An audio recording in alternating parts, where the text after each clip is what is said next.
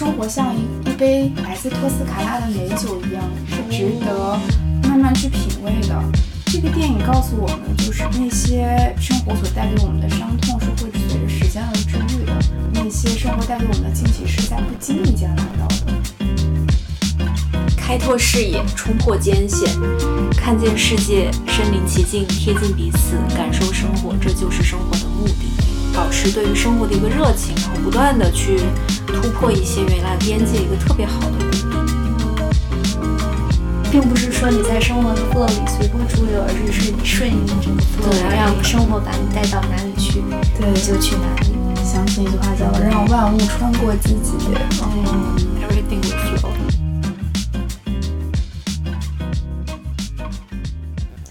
Hello，大家好，边聊边看，边看边聊。我是人生终极目标是去意大利做一个酒庄女庄主的 Cindy。大家好，我是现在立刻马上就想去日本的米烧王。大家好，我是说了很久想去冰岛，但是还没有去成的瑶。就是对，我们都已经被压抑了很久，每天都想着出国旅行。对对，虽然现在我们还不能去，但是我们今天想用一期很特别的节目，就大家可以跟着我们一起在电影中来一场全球的浪漫旅行。对，然后说是全球，也只有日本和欧洲。但是我们这三个今天选的三部电影和三个地方，就是涉及的风格和其实都还挺不一样的。对，我们先从离我们最近的，就是可能坐飞机也就两个小时左右的日本开始。嗯，对，然后要不请双双王你先讲你今天想推荐的一部电影。嗯，就我想跟大家分享的一个电影就是《海街日记》。然后因为当时我们说想聊夏日旅行这个话题嘛，其实当时出现在我脑海中印象最深刻的一个电影。呃，是《海街日记》。其实《海街日记》它刻画的是在镰仓，就是一年四季，然后一个家庭的一个生活的这种景象吧。所以它其实并不是只有夏季的部分，但是不知道为什么却让我印象很深刻。可能是因为里面它有很多让人能联想起夏天的这种刻画。我感觉我不知道该说啥。比如梅子酒。对，然后因为因为我感觉一提到夏天就会想起就是日语中的一个词叫风物诗，就这个词的意思就是说，嗯，当你想到就是这些事物的时候，你就会立刻想到这个季节。就当你说起夏天的时候，然后如果你想起日本，你可能就会想到哦冰的梅子酒，或者想到烟火大会，或者想到金鱼之类的。嗯。因为在这个电影里面放进了很多这样的元素吧，所以我当时一下就想到了这个电影。比如说像最近嘛，走在北京的大街上，然后就想，哎呀，好像有的时候你去旅行，就旅行它其实不是一件完全必要的事情，就像现在我们所讲的，非必要不要出京。当然是必要的，为了我们的身心健康。对，但是其实你旅行那个核心带来的差异，就是你到了当地，这些所有的，不管是你身边所有的这种。环境，然后你所品尝到的食物，你所遇见的人，所带给你这种完整的一个体验和场景，就会永远留在你的脑海里面，是一种很珍贵、很珍贵的东西。嗯嗯，对。其实说个题外话，我觉得我旅行的时候会想，就是自己其实是在这里生活。就如果我在这个地方睁开眼睛开启一天的话，我会去想做什么，而不是只是说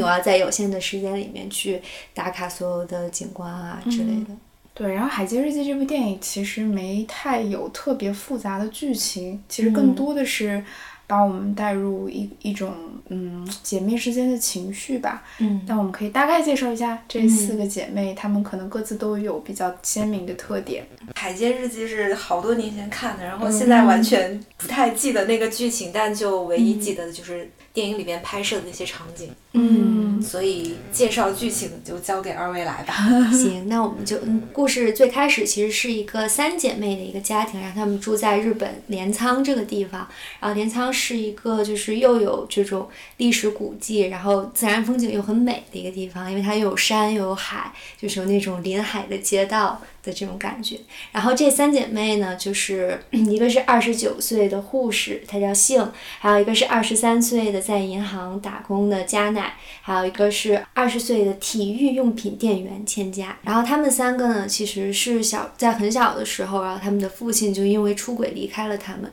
然后母亲也离开了他们，所以他们其实是由大姐担任这个家庭母亲的角色，要把他们抚养成人的。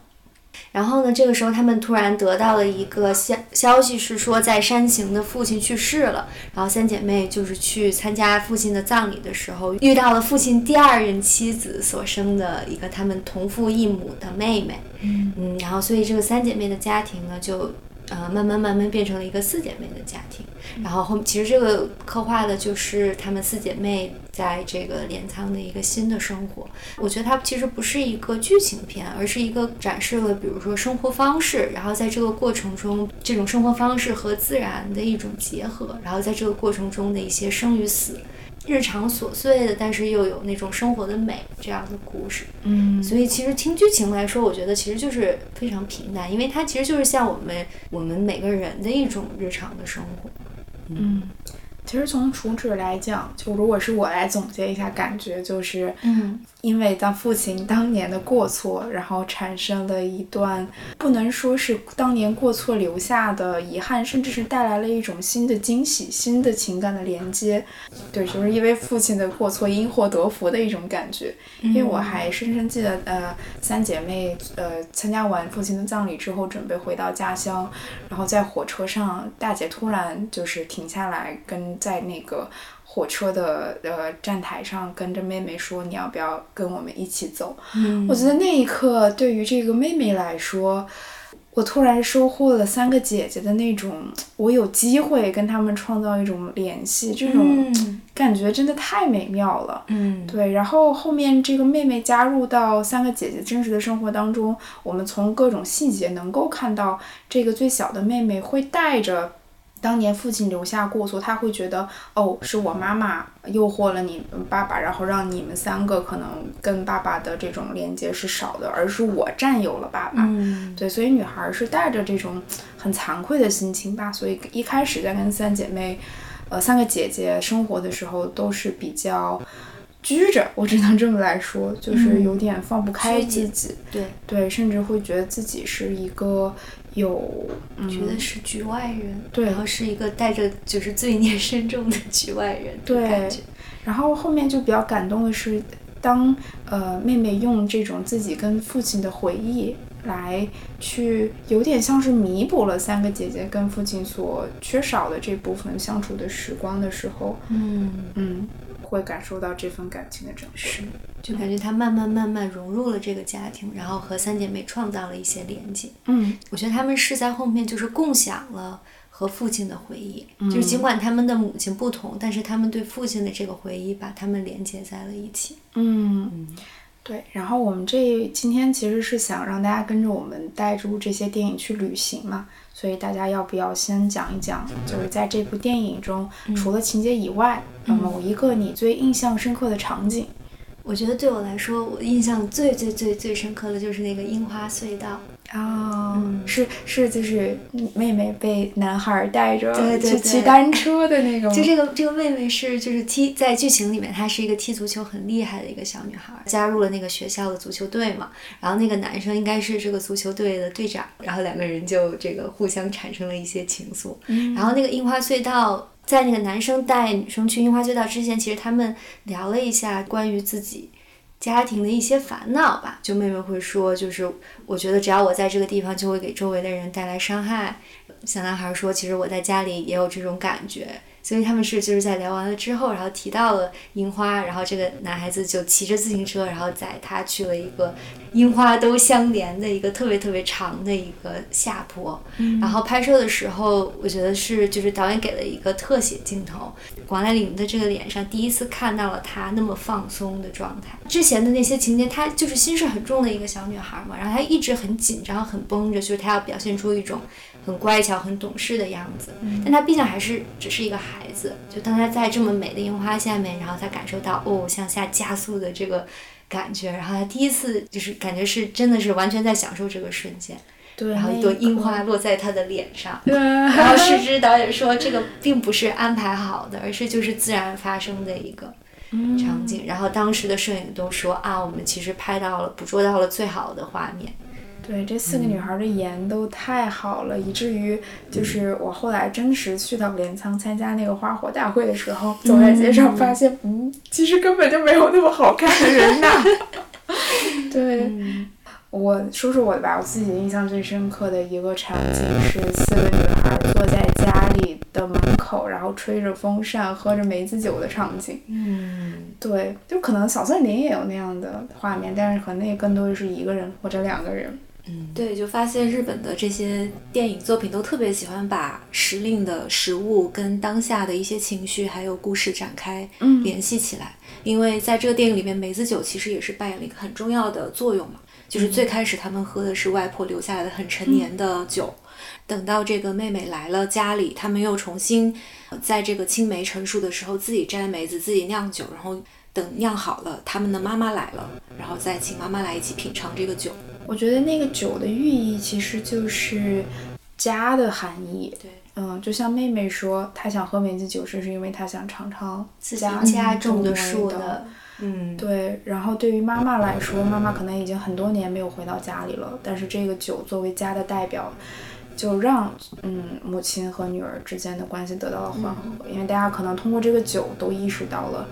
其实家就在这里，无论发生过什么都不重要。嗯，是的，对，对我来说，因为看看的时间比较久，而且我是去东京的飞机上看的。我觉得看了之后，然后就去到了镰仓，就发现现实的那个场景就完全符合我对于电影里边这种小镇的想象，以至于隔那么长时间，我想起来就还是能够记得姐妹们在小镇的路上行走，然后在海边玩耍，包括爬到山上去看。就是镰仓的这个海岸线，就是它是一个特别完整的画面，让你对于那样的生活有了一个特别生动的体会。嗯，就感觉这种能看见海的街道，然后小镇的生活，然后人情冷暖，就是因为一个镇上其实大家都互相认识嘛。还有就是电影里面一直拍摄的翁阿姨家的那个海海猫食堂，他们的爸爸在那里面吃过饭，然后小林来了之后，他也在这里吃饭。一直在那里，然后一直见证着大家的成长，然后见证着就是时间的经过、四季的流转，特别特别美。而且可能在大城市里面没有办法体会到。对，你就很难想象这样的一个故事，它如果在大城市里边拍是什么样子，它可能就没有这种这么紧密的人跟人的连接，然后所有的互动，然后剧情的发展，你都能够看得非常的仔细。嗯。给大家推荐这个电影，然后大家在看的时候，其实也可以更多的关注这种，呃，镰仓的美景嘛，就是它展现的这种自然风景、移动的四季，然后在这个风景里面，然后四姐妹这种四季光影下的生活的感觉，嗯，这其实是一个很单纯、很简单的美的体验，倒不是说这个故事本身会让大家就是有，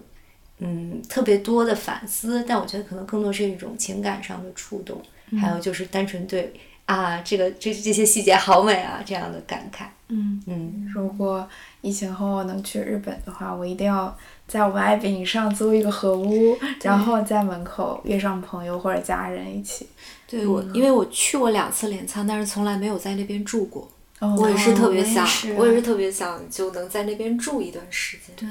对我上次有住有住那个河屋，但是很遗憾就是没有机会，因为有的时候在旅途中确实就如果很多人一起的话，大家都会啊我们出去干嘛吧，然后你就很少有时间能够 peace 在家里面享受那个感觉。就那个日式的那个房屋，他们不是就是会讲究那种庭院的设计嘛？其实有点像。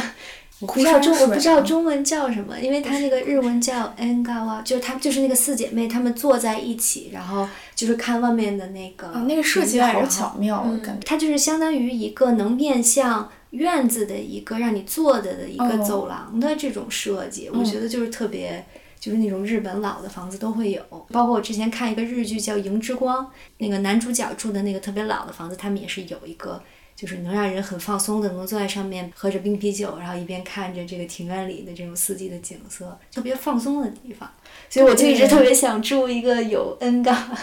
我觉得日本人真聪明，就是设计了一个能将屋室内跟室外连接的一个最嗯直接的方式。对他们的对于那种庭院的景观设计真的特别讲究。嗯嗯嗯。所以下次如果大家去日本的时候，可以细心观察一下这些细节。对，而且我在镰仓最喜欢的是坐那个江之电，就它那个电车，就就晃晃悠悠的在路边一边走，然后有的路段就特别窄，你能看到两边的房子，就好像你伸手就够得着。然后有一些路段就会经过特别好好看的海岸线，嗯，就包括因为《灌篮高手》而吸引了很多游客的那个某一个站吧，就那个路口，然后最后你可以去到江之岛去看海。就这，我觉得整个电车的路线，即使你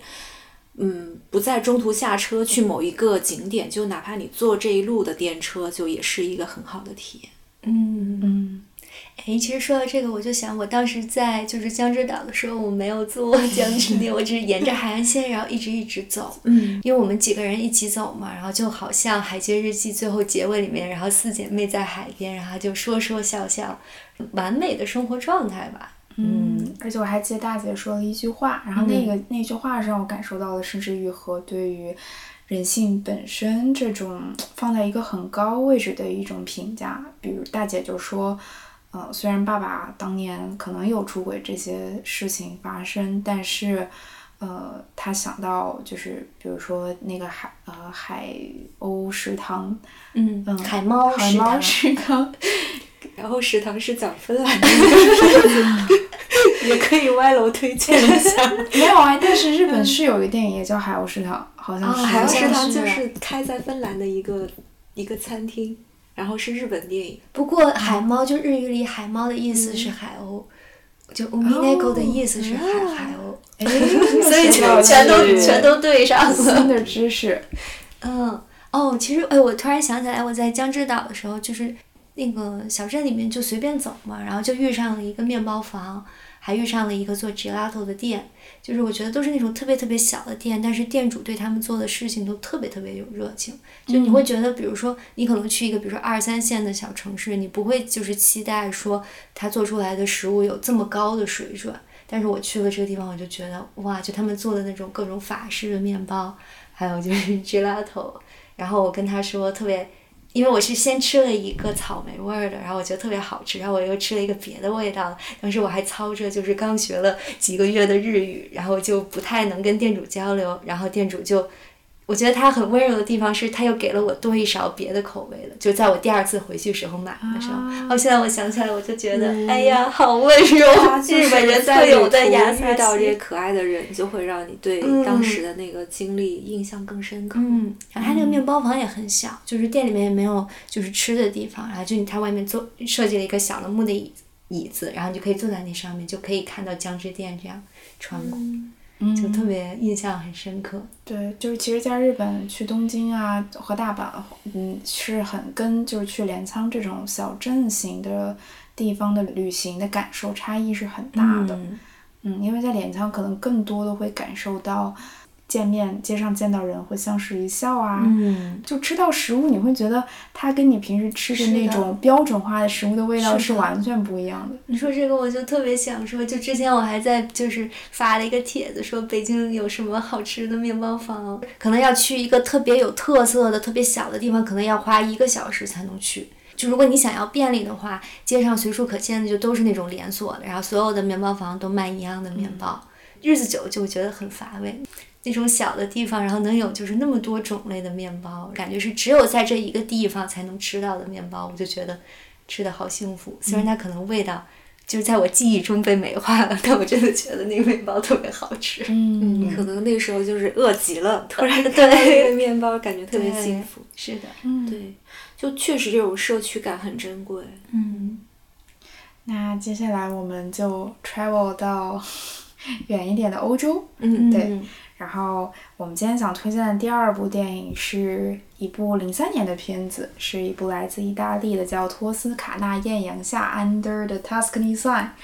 然后这部电影就是相当经典了，可能有的朋友也许会看过。然后大概先介绍一下剧情，其实剧情也不复杂，女作家的疗伤之旅，因为她原本是生活在哎，美国吧，纽约还是哪里，我有点忘记了。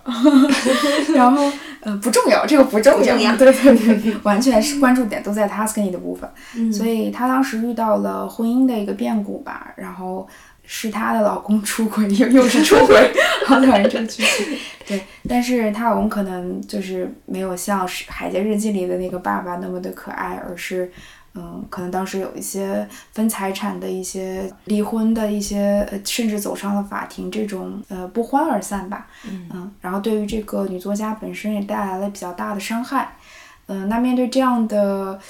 变生活的变故呢，一开始她整个人是很颓废的，感觉没有办法走出这个生活给她的阴影，觉得生活怎么一下子就变成这样了。但是还好，她有她的好朋友们。嗯，然后在一天晚上的这个聚会上，她的朋友就说：“我最近怀孕了，然后我正好有一个去托斯卡纳的机票，我去不了了，这个机票就给你吧。”然后对，然后结果这个女女生就说：“啊，那好吧，就是感谢朋友对我的这种关心，我就去一下。”去一下之后呢，她在塔斯克尼就开始了自己的奇幻之旅。就一般我们去旅行，可能都会有一些比较神奇的奇遇，或者是自己有一些比较冲动的操作。但是这个女人，她最冲动的操作是她在意大利，呃，她在托斯卡纳当地买了一个房子。哦，对，这个就还挺特别的。然后我要详细介绍一下她买房子的这个过程。就这个也是我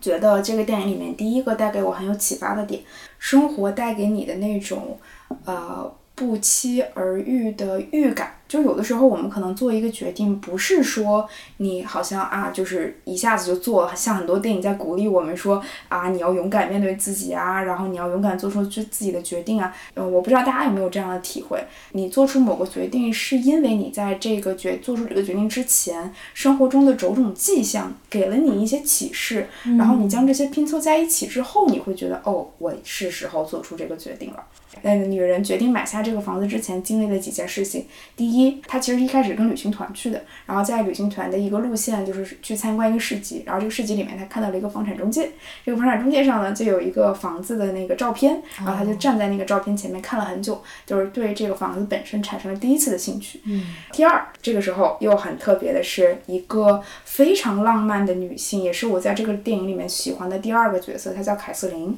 她是一个很喜欢帽子的女人。然后当时这个女主人就女作家呃就看到了远处有一个女人特很特别的女人戴了一个很稀奇古怪的帽子，然后她当时就是市场上有卖这种小鸟的，然后她就抱着这个小鸟，然后用自己的脸颊在很细腻的感受那个鸟的羽毛，所以你就会在人群当中觉得哇这个女孩好特别，嗯，然后就注意到了她。结果当这个女人在房产中介前看着这个房子的时候，那个女人突然拍了她一下，在背后出现了，说：“哎，你想试试去住一下这个房子呢？感觉应该应该很不错呢。”嗯，这个第二个他就觉得，哎，我自己喜欢的一个女生告诉我这一点，那我是不是应该真的试一下？嗯，然后第三就是他真的坐上了这个大巴车，然后。呃，在旅行团继续旅行的过程当中，就真的看到了这个房子出现在了这个大巴车，他的就是通过窗户看到它，嗯，就在眼前了。于是哦他就跟那个大巴车的司机说：“停，我要下车。一系列命运的指引。”对，这个很 ridiculous，但是还是 miss 掉了最后一步，嗯，就是预感呃成真的最后一步，就是他在决定要买这个房子的时候。那个老奶奶其实这个房子是一个三百年的啊、呃老房子，然后老奶奶其实很舍不得卖掉，老奶奶就觉得我一定要卖给一个我真正觉得可信的，嗯然后跟我很有缘分的买家。嗯她当时当天去看房子的时候，其实遇到另外一组买家，结果那组买家觉可能老老太老奶奶看着这一组买家觉得不是很投缘，所以就故意抬高了价格，结果那两个人就走掉了，然后就剩下这个女主人自己在房间里。呃，这个主人公就觉得房子这个价格还是太贵了，我可能也买不了了。然后于是他就决定要走掉了，说对不起，我觉得 I cannot off afford this。然后结果老老太太突然就是这个房子里面上面飞进来了一只鸽子，然后这个鸽子的屎就落落在了他的脸上。这个时候老奶奶就觉得，嗯，你才是命中注定要 take 这个房子的人。为什么是这个契机？因为在意大利的 culture 里面，这种呃，就是这种不祥的预感，其实反倒是意大利人觉得是有一些特别的征兆的东西。嗯，于是这个女人就买下了这栋房子，开始在意大利的一个新生活。当然，呃，她每这个生活也不是一帆风顺的。比如说晚上刮狂风暴雨，然后这个房子它本身也是很破旧，需要重新来修补的，很多不需要修补的部分。嗯，所以就这个女人无数次的怀疑人生，觉得我为什么要来异国他乡，在一个我语言也不是很通的地方，然后嗯做这样的一件事情。嗯嗯，就这个电影一开始很特别的是说，不是说他来到意大利他就疗伤了，而是他疗伤。反倒是在跟意大利本地的人和事建立一种重新的联系的这个部分，嗯，等于刷新一下他人生的副本。对，嗯，然后。所以我觉得这个电影的后半部分才是这个电影最重要的嘛。那如我用我的话呃总结就是，虽然这个电影的剧情稍微有一点老套，但是我觉得当人们在面对自己生活觉得可能需要改变，然后你觉得你难以迈出这一步的时候，都很推荐你来看一部看一下这个部电影，因为它会让你觉得，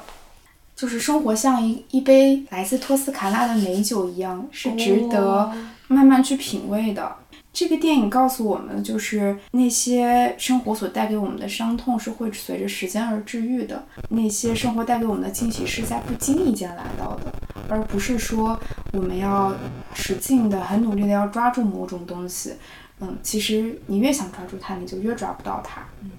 所以我们唯一能做的就是心怀希望、沐浴阳光，好好生活吧。嗯，然后。我就举一个例子吧，这个女人在刚住进这个房子的时候，她每天在窗户上都能看到，呃，她的房子外面不远处有一个老人，每天都会拿着两束花，然后在固定的位置上把昨天她放上的花换掉。嗯，有可能是这个老老人在祭祀自己可能已故的妻子啊，等等，自己可能会有这样的联想。这个女主人公每次都会冲着老老人招手，但是老人从来没有回应过她。所以他一开始是很失望的，觉得嗯，为什么这个地方的人这么不友善呀？但是电影的结尾，当他开始把自己的心打开，然后觉得就是不要真的很在意自己，呃，就是自己的遭遇也好，然后觉得自己很愤世嫉俗，为什么只有我才会面对这样的呃困境也好，然后那个老男人给他了一个回眸一笑，甚至是在摘下帽子的一个回敬，嗯，所以那一刻是很打动我的，嗯。嗯，这个电影里面还有一些很值得呃去讲的部分。一个是这个电影有几次对于费里尼的致敬，嗯嗯，然后其中一个是致敬了《卡比利亚之夜》里面那个女主人公当时在喷泉里面然后跳舞的一个场景。然后其实费里尼在自己的电影里面多次都讲到了对于女主人公的那种天真浪漫的呃。这种人性崇高的一种致敬吧，所以在这部电影里面，我刚刚讲到那个很喜欢帽子的女生叫凯瑟琳，嗯，她有一天晚上可能喝了酒，然后就在当地的喷泉里面做了一个壮举，其实也就是致敬费里尼的这个动作，重演了一在《卡比利亚之夜》里面的那个场景，就是她一个人在喷泉里面没有任何目的、漫无目的的舞蹈，然后也引来了很多人的围观，然后当时很特别的是。那个时候你就感受到了美国人和意大利人的一个观念上的冲突，当时也吸引了这个女主人公来旁边围观嘛，然后还有一个意大利当时卖给他房子的房产中介的一个男性，嗯，对。然后这个女主人公就就这就跟这个中介聊天说，嗯，他为什么会想这样做？他是喝酒了嘛？所以在美国人看来，这个就完全是一种，就是不合理的一种行为。嗯，对。然后他甚至说，《卡比利亚之夜》里面，哦，我知道他是费里尼的电影的情节，而且还是《卡比利亚之夜》里那个女人被抛弃之后才做出这样的举动。然后那个中介的老男人就没有说什么，但是给了他一个就是很匪夷所思的表情，是说。我们不应该对这种完全发自内心的行为铲除质疑。我当时是这样理解的。于是这个男人当时脱下鞋，然后进到这个喷泉里面，把那个女人接了出来，也很感动。就从这一幕可以感受到意大利人的那种浪漫吧。说的我好想去意大利。然后我最后提一下，为什么这个电影对我来说比较重要吧？一个就是。呃，我在看第一次看这部电影的时候，刚好是我在纠结是不是要从上海来北京的一个一个阶段。然后那个时候看了这部电影，我当时也其实没有决定好是不是说看了这个电影就要来北京了，不是这样的。但是是因为这部电影我才去了意大利。然后在翡冷翠当地还遇到了，就是我们之前的那个在 Stay Connected 的我们那一次。上次的 campaign 里面，就是给我们跟超级植物合作那个植物合作的一个意大利房东，我当时打开那个植物，发现哇，原来就是这两个房东写给我们的信。嗯，因为因为我觉得哇，我就觉得当时就很 make sense，是这两个夫妻会做出来的事情。因为对我印象很深刻的就是，首先那个男主人很喜欢中国文化。在他的房间里面，他会摆放很多，例如中国的佛像啊等等。虽然摆放的位置我觉得有点匪夷所思，就是他会摆在那个窗口，然后晚上去上厕所的时候，有的时候外外面那个夜光打进来，你就会被吓一跳。然后女主人是一个很天真浪漫的人，就是他他们全家感觉都是在以爱饼为生，因为那个女主人就是会有一些做 candle 蜡烛，教人做蜡烛、供蜡烛的一些 experience。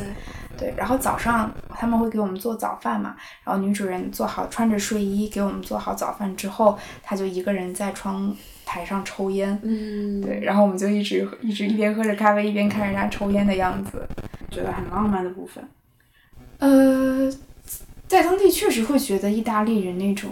很无所谓吧，就是很浪漫的一个状态。就我不知道是不是意大利每一个小镇型的城市里面都会有一个窄窄的街道，然后街道的正中央有一个喷泉。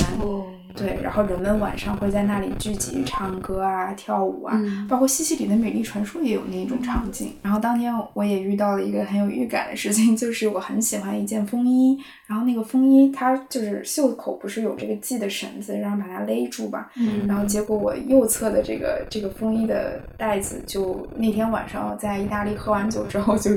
不知道丢在了哪里，所以我总觉得嗯，我一定会再回去那个地方。然后后来就是我真的来了北京，对，就可能真的会被这个电影所打动，因为我到了那个意大利之后，又在当地又看了一遍这个电影，对，然后现在可能我觉得我又到了人生需要改变的某个阶段吧，所以可能最近会再把它重新看一遍，嗯。最后送给大家一句话吧，就是当这个女有一天这个女女主人的家里进来了一条蛇，然后她就非常崩溃，因为怎么找都找不到这条蛇。但是当当时那个呃房产中介就是那个很温暖的男人来到了她的家里帮她解决这件事情，然后就跟她说了一句话，说你知道吗？在意大利其实有一个传说，就是在奥地利和意大利之间，然后阿尔卑斯山下有一段路，那一段路呢很陡峭，然后人们克服了千辛万苦，在上面建造了一条铁路，用它来连接维也纳和威尼斯。但是这个铁路是在没有火车之前就建好了的。所以这个男人就问他：“你知道为什么吗？”然后他说：“因为人们相信总有一天火车会来到的。”哦，对，如此的升华。嗯，所以如果你最近对自己的生活感到迷茫或者怎样的话，嗯，可以看看这个电影，然后就相信你生活的火车也会来到吧。嗯，并不是说你在生活的 flow 里随波逐流，而是是你顺应这个 flow，然后让生活把你带到哪里去，你就去哪里。想起一句话叫“让万物穿过自己”。哦，everything will flow。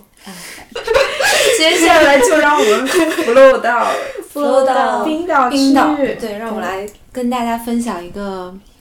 可能。相对来说更加鸡汤，然后听起来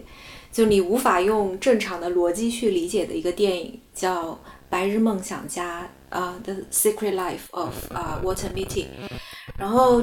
呃，这个电影其实是改编自一九三九年发表在《纽约客》上的一篇短篇小说，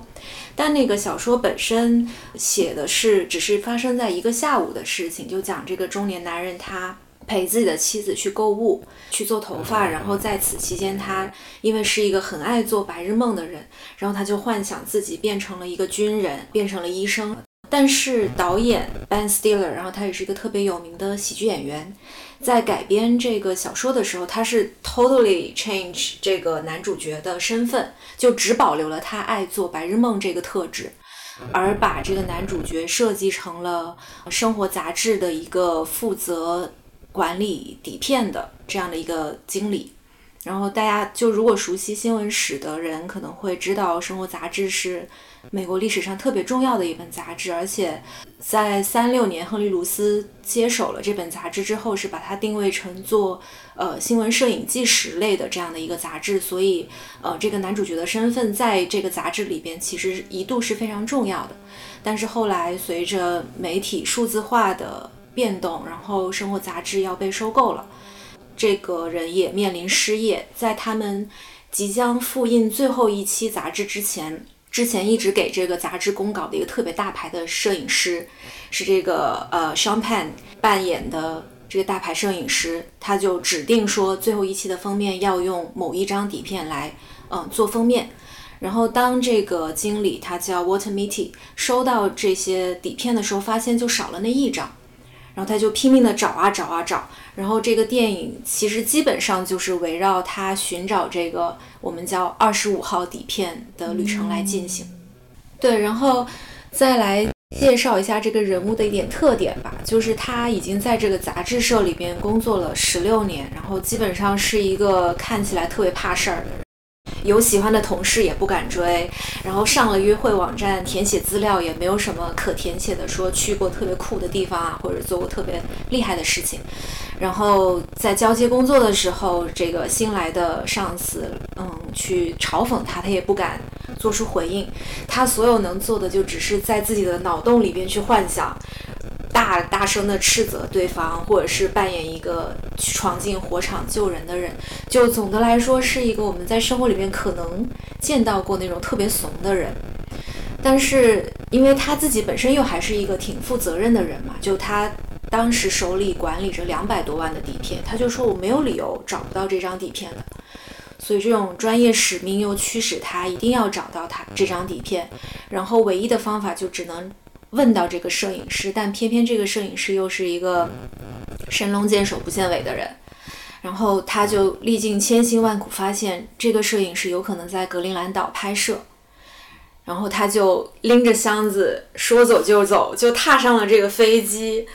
然后踏上了飞机之后，先是去到了这个只有八个人居住的这个格陵兰岛。然后在一个酒吧里边问到了当时跟这个摄影师有过联络的一个邮差，然后问到这个邮差之后，因为他当那个邮差已经喝醉酒了，但他要驾驶直升飞机去找到那个船嘛，很犹豫要不要去。然后这个时候他的白日梦终于发挥了一定的作用，就在这里他就幻想到他喜欢的这个女同事在酒吧里给他唱了 David Bowie 的那首特别有名的 Space Oddity。一首充满勇气的歌，然后他在那一刻他就勇敢地跳上了这个直升飞机，并且找到了这个船，在无法落地的情况下，他就跳到了海里，并且跟这个鲨鱼搏斗。反正就是历尽千辛万苦，又一路追到了冰岛，然后在冰岛又发生了很多奇特的事情。嗯，反正在这个里边非常打动我的是。就是他在冰岛拍摄的这些场景吧，其中有一幕就是他必须从一个地方骑自行车去去到一个小镇，然后这个小镇就人口也很少，但是风景特别美。然后在路上他还出了一点事故，就是又开始做白日梦，就摔坏了自行车。反正就是一个特别倒霉的人。然后摔坏了自行车之后，他又跟当地的这些青青少年去嗯。交换了一块滑板，因为这个滑板他本来是想带回纽约送人的，然后正好他自己其实是一个滑板青年，就当他成为一个无聊的无聊的中年之前，他年轻的时候是一个特留着朋克头，然后会滑板的。嗯，少年年轻的时候多点兴趣爱好多重要。对，然后呢，在这里就出现了全篇我最喜欢的一段场景，就是他在这个公路上，因为他是需要从一个比较高的地方穿过这个公路去到等于有点像在山谷里边的一个小镇，他就直接用这个长板做了一个公路速降，这简直是我的人生理想。作为一个也滑板的人，然后就很酷。对，然后就就一路滑到了这个这个小镇上，然后。去到小镇上才发现，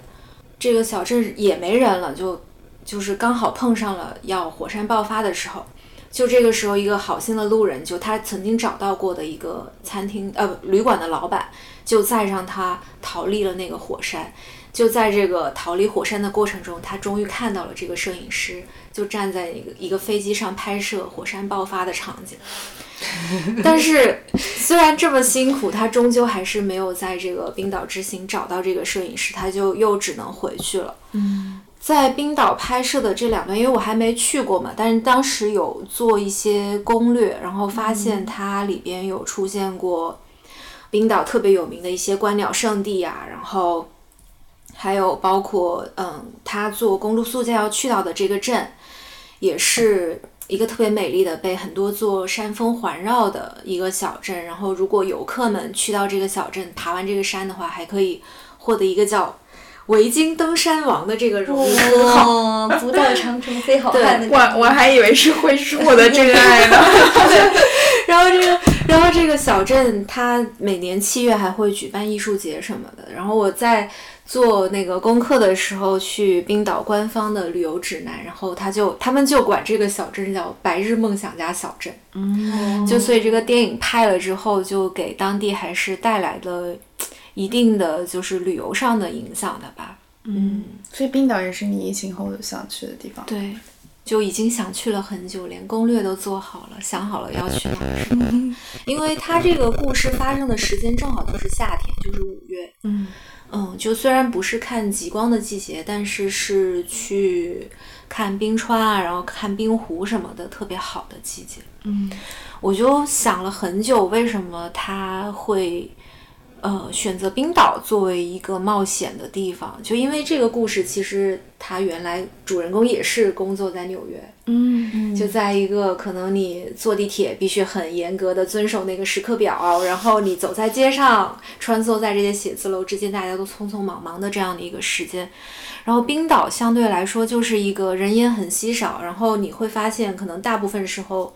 除了看自然风景、发发呆、做做运动，你也没有什么事可干的、这样的一个事情。嗯而且作为他这样的一个中年人来说，这样的自然风景可能会比较贴近于他梦想的冒险的一个场景吧。嗯因为他在片子一开头就是面对不敢搭讪的这个女同事的时候，他是幻想自己作为一个冒险家的身份，向他展示自己的一个旅行的成果。嗯而且我有联想到，嗯，这个片子其实还是有致敬，就是这种传统的纸媒终将告别的这样的一些情绪吧。然后与此相对的是，自然景观反而是相对来说比较持久的一些不会变化的东西。嗯就它能够，呃，帮，就是在这样一部致敬纸媒的片子里边，能够帮他延续一部分的生命。嗯嗯而且就这个片子，虽然看起来很鸡汤，然后说一个人他终于不做白日梦了，终于愿愿意为了自己的梦想和职业去完成一件非常重要的工作，但是到最后他还是能够直面自己的生活，就他最后还是会失业，嗯。还是没有能够帮助留住母亲，就父亲留给母亲的钢琴，因为母亲住进新的公寓需要很多的钱，就是他面对这些很实际的生活上的问题，他还是没有办法逃避。但是，他最后成功的找到了这张底片。至于这个底片是在哪儿找到的，以及这个底片封面是什么，这个肯定不能剧透，因为我觉得这个是。我当时看，我看了两遍这个片子，就到那一幕出来的时候都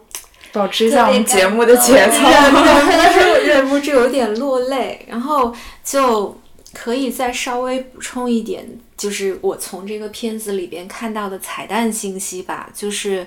嗯，就生活杂志的格言是出现在这个片子很多次，它是有稍微做一点改编，就是真实生活中生活杂志的格言特别短，就两句话啊，to see life, to see the world。嗯但是在片子里边，它出现了很多次，包括出现在了这个男主角毅然决然的登上飞机去往格陵兰的这个班上，就是通过一些字幕的方式出现在机场的显示屏上，出现在了跑道上，就整个片子的视觉做得特别巧妙。然后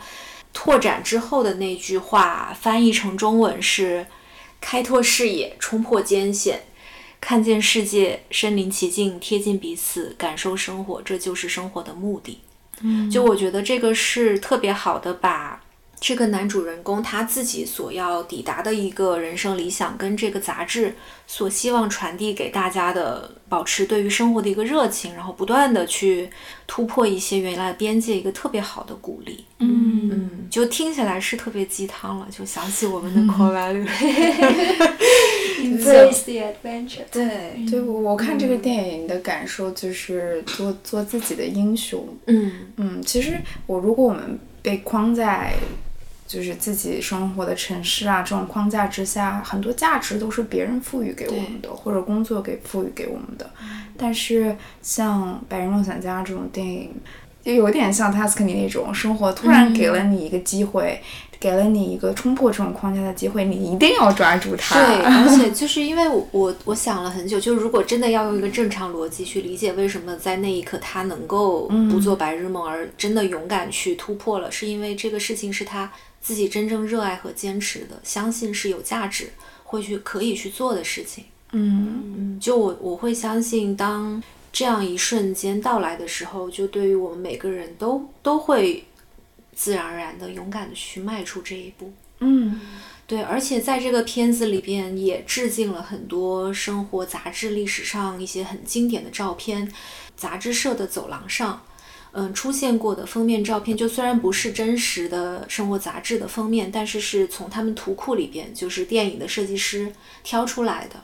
就特别有意思，就我记得最有最有意思的一张是观众第一次在电影院看一个 3D 长片儿的，全部都戴着那个 3D 眼镜的那样一个片子，然后还有呼应到这个主人公最后去到的喜马拉雅山脉，就其中的一张山脉的照片，然后还有在游泳池里面戏水的披头士，嗯就都是在那个杂志的图库里边特别经典的照片。嗯，还发现就生活杂志它网站上还有一篇文章，专门介绍了就这个电影里边出现过的照片。嗯，对，对嗯，就觉得如果呃可能有些事情在别人看来是一件很 stupid 的事情，但只要你自己觉得它是酷的，那就去酷吧。真的，包括就是这个片子，我看到很多人对它的评价其实是褒贬不一嘛。嗯就是嗯，有的人觉得这个剧情太扯淡了，嗯有的人觉得太鸡汤了，有的人觉得就是一个风景片啊，不不至于拍那么长时间。但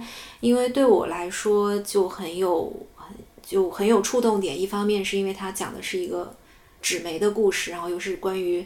摄影师的故事，再加上有冰岛这种喜欢的元素 对，就真的是非常 personal 的一个观影经历。但但是我也特别希望大家能够体会到这里边的这种令人感觉到心潮澎湃的对于生活的热情吧。嗯，就感觉这些元素是一加一加一大于三的感觉。如果你只是单独看的话，可能整体上的观感没有那么好。对，对，就就聊完这三个电影，就主要，而且像 Cindy 刚刚讲的，就是主人也是主人公也是从美国去到意大利嘛，我就会觉得旅行的意义的一部分也是逼着你去到一个新的环境里边，让帮你转移注意力，然后开拓你去观察身边事物的一些新的感官，嗯。嗯，而去得到更多的激发你的好奇心的来源。嗯，对，或许是不是说你可能像 Tuscany 这个女主人公一样，你就永远的留在那里了，而是嗯尽管你最后还是会回到你现实的生活当中，但是一是这个旅行的记忆会非常珍贵，第二是它带给你的那种能量，或者是让你刷新你一种看世界的方式，嗯然后让你以更积极的心态面对现在的生活，我觉得这个也是很重要的。对，而且像现在 iPhone 真的太会了，就它不是会经常给你生成一些 photo memory，啊，对，就是就是我很多很多照片我已经不记得拍过这个，然后突然提醒你，呃，两年前、一年前、三年前的今天你在做什么的时候，你就突然又被重新打动，就像又去了一次那个地方。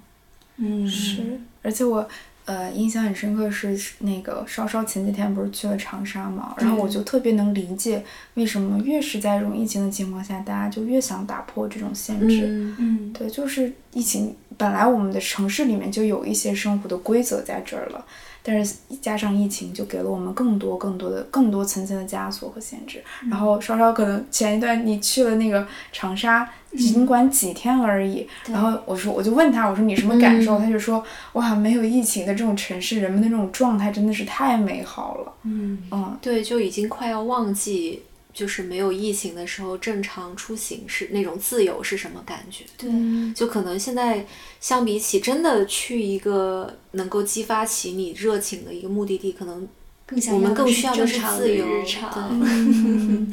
对对，那就期待我们可以早日真的能够去到我们想去的今天地电影方去的聊到的地方这些地方。嗯，嗯，如果大家有想要去的疫情后想要去的国家啊，或者你很想去的城市，也可以在评论区告诉我们，我们一起来讨论一下。好耶！对，然后我们今天就聊到这儿。好的谢谢大谢谢大家期待我们可以早日出门旅行，并且祝大家夏天快乐。不能出去的日子就享受当下。嗯，好的，那我们下期再见，拜拜再见，拜拜。